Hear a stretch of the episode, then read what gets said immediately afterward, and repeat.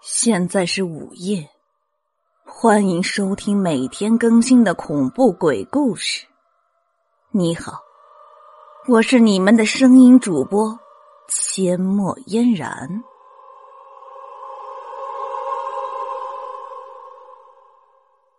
走在前面的麻六撞倒了脚底下的坛子，他捡起那坛子，在火光照了下，接着身子就瘫了下去。怎么了，麻六？我看着他突然瘫了下去，急忙搀扶着问道。突然发生的这一幕，大伙急忙围了过来，喊着他的名字，可是他还是昏沉沉的，人事不省。龙武焦急的说道：“这这地方太诡异了，哥，不瞒你说，从进来到现在，我总能感觉到那诡异的哭声在跟着我们。”八成是被这瓦罐子吓着了，这不是一般的罐子。你们看，稍微胆大的十三指着那些贴有“陈小花”字样的破罐子说道。其他人惊悚着嚷道：“啊，骨骨灰罐子！啊，骨骨灰！”此时苏醒过来的马六唯一在我身上哭泣着：“那边还有很多。”这地方呀，太诡异了！我刚才还看见崖壁后面露出了半边苍白的鬼脸。我搀扶着马六站起来说道：“是啊，这地方太诡异，如果继续走下去，还不知道将会发生什么怪异的情况。瞧，这么多的骨灰罐，即使是火化，也应该是土埋葬，那样亡者才能升天。”而洞里这些亡者被火化摆起来，有点不合常理。你没听说过僵尸或者怨气重的人都会火化不让入土的吗？龙武回答了我的话，我顿时感觉不好，招呼大家赶快退出去。也就在这个时候，我们身后黑暗之处传来了诡异的笑声，那笑声冷得让人发毛。感觉那笑声是从地狱里传了出来，那带着冤魂的怨气和冰冷让我打着寒战。现在我不得不相信这里发生的一切。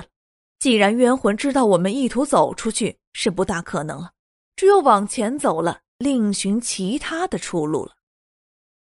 前面的洞壁下面摆满了死亡者的骨灰罐，其中有几个罐子破碎了。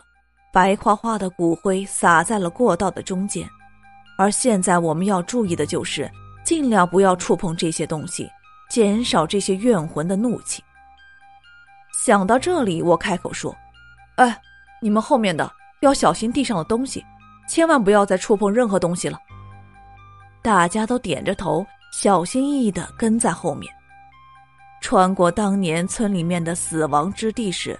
开始就一直跟着的诡异哭泣声忽然消失了，那似乎是从地狱吹来的阴风也跟着没了。我暗自庆幸，我们总算摆脱了纠缠。前面的洞口变得小了，光线也变得明亮了起来。洞壁上的水晶颗粒在火光的照耀下闪闪发光，漂亮极了，让我忘了刚才经历的诡异的场景。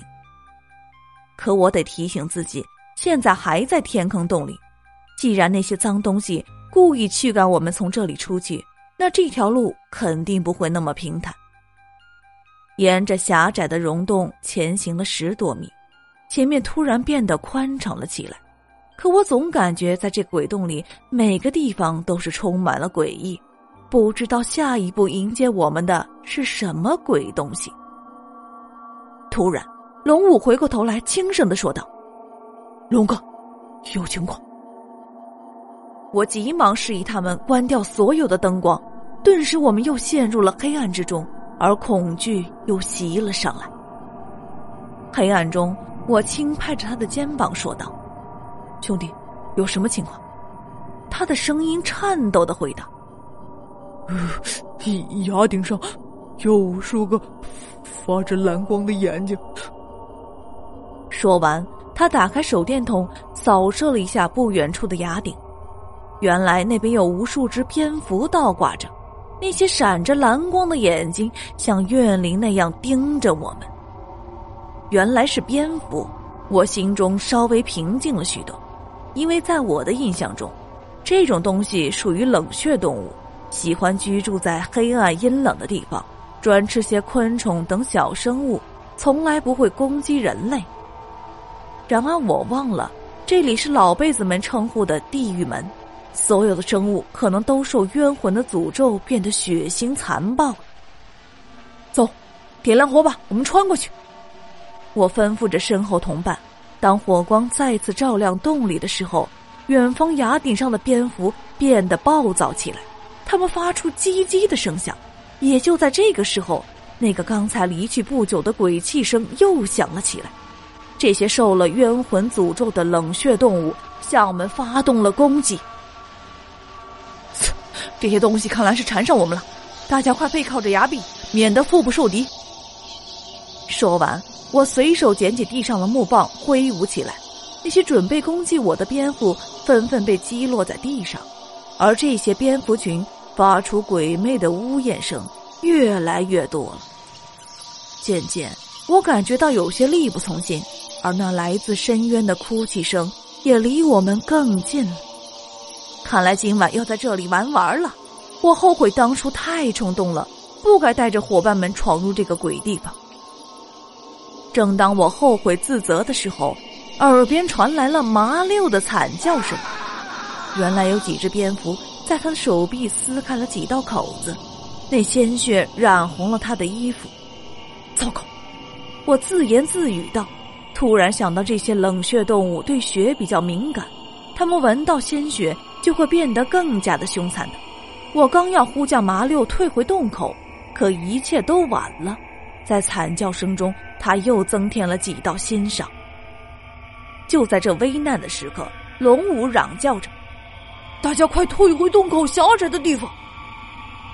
因为蝙蝠群在前方攻击，我们身后的洞穴口没有蝙蝠。要是像现在这样两面受敌，到最后我们全都要挂在这里。这方法果然见效了，我和龙武十三建立起了防线，而扑过来的蝙蝠全部都消灭了。